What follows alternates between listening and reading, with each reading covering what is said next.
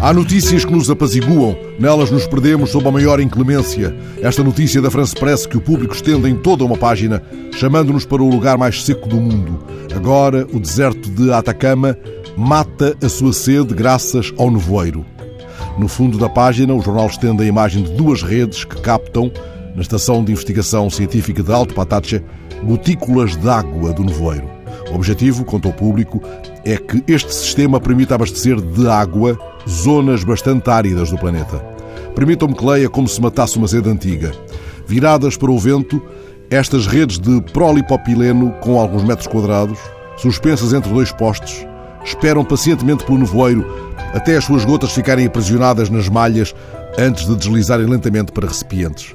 A notícia explica ainda que a água recuperada tem o mesmo gosto da água da chuva, mas não é totalmente potável, contendo minerais marinhos e até bactérias. Mas é facilmente transformada em água potável e pode ser utilizada na rega e na higiene.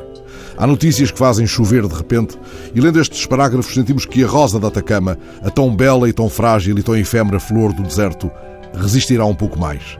É como se perpetuássemos de outro modo as imagens do fim do ano passado, quando meses de chuva ininterrupta espalharam sobre parte do Atacama o esplendor psicadélico de um manto malva-rosa.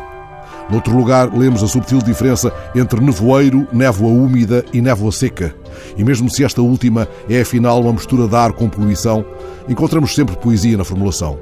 Assim, quando lemos a notícia sobre o fabrico de vodka a partir do nevoeiro californiano, uma empresa decidiu engarrafar nevoeiro da Bacia de São Francisco em embalagens de tiragem limitada, promovendo o que chamou água sustentável. Em seis meses, usando telas semelhantes às da Atacama, a empresa recolheu água suficiente para quase 2.500 garrafas de vodka, água do nevoeiro da Baía de São Francisco e uvas da Califórnia, marketing e filantropia há ingredientes que ajudam a atravessar o deserto do mundo. Esta mesma empresa já tinha ensaiado experiências com coletores de água do nevoeiro para abastecer comunidades das mais remotas zonas rurais do Nepal. Há afinal mil maneiras de esticar a rede e de proclamar é a hora. E caso o verso pessoano traga à tona melancólicos sentimentos relacionados com uma indefinida degradação da pátria, aliviemos com este episódio verídico da política brasileira. A Folha de São Paulo contava há uns tempos o caso de um prefeito que administrou durante um ano o município a partir da prisão. O município chama-se Rio Claro.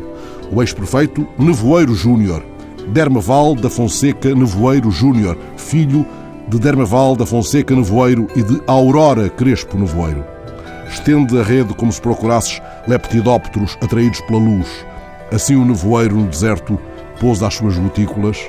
Esta bruma é uma benção, diz lá do alto da Atacama o cientista, antes que o sol se levante.